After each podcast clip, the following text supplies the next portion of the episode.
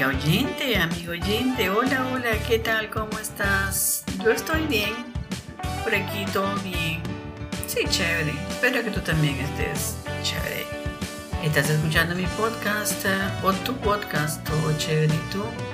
Mi nombre es Emilia Justice, soy una profe venezolana, enseño español desde hace muchos años, 1980. Sigo con esta temporada de verano repasando frases que encuentras en mis posts de Instagram con la cuenta Spanish Ahead. Y en el episodio de hoy vamos a repasar algunas frases para responder a los saludos. Recuerda que cada vez que uso la barra de color en la parte superior menciono las expresiones formales y en la parte inferior están las expresiones informales. Hola, hola, my dear listener, how are you?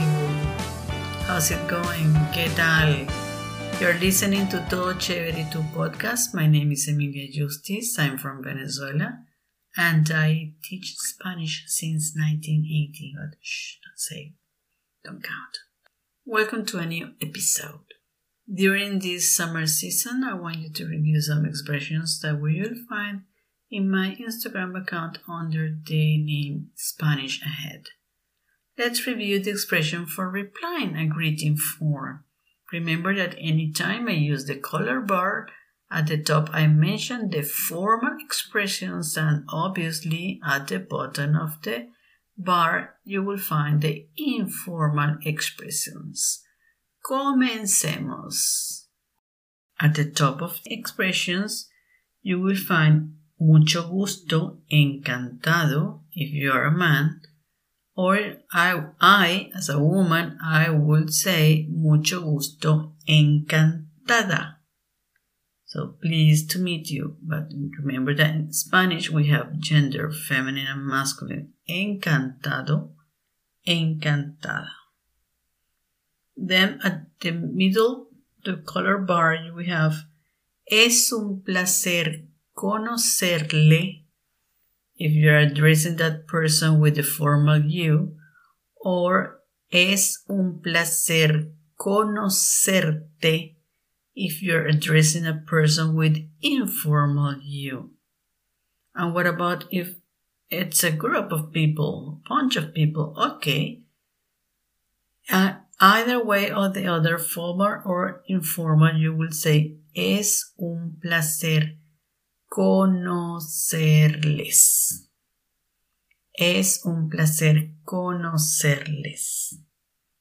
In reply, you can say el placer es mío. El placer es mío. Gracias. My pleasure. Thank you. And at the bottom of the color bar, you will have the informal expression mucho gusto or just Hola, mucho gusto. Or you can say mucho gusto, encantado, mucho gusto, encantada. Yes? Okay, let's review today's expressions. Mucho gusto, encantado. Mucho gusto, encantada. Es un placer conocerle. Formal you, one person. Es un placer conocerte. Informal you, one person. Es un placer conocerles. Formal and informal. Plural. You. El placer es mío. Gracias. My pleasure. Y mucho gusto.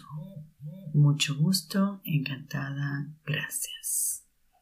Amigo, amiga oyente, gracias por escuchar el episodio de hoy. Thank you for being here today.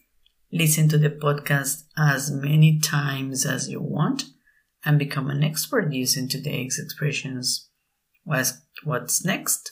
Remember to subscribe to the podcast so you don't miss any other show. Support my work, share with family and friends, and help me reach more people like you who are interested in learning Spanish as well. I would really appreciate if you take a moment of your time and leave a review on the platform you're listening to me.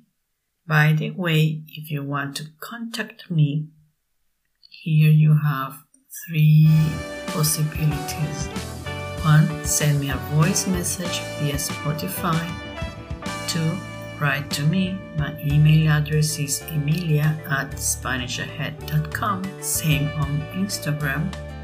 And number three, talk to me in real time. You can find me on Clubhouse. Have a lovely, lovely day. Que tengas un bello día. Gracias y hasta pronto.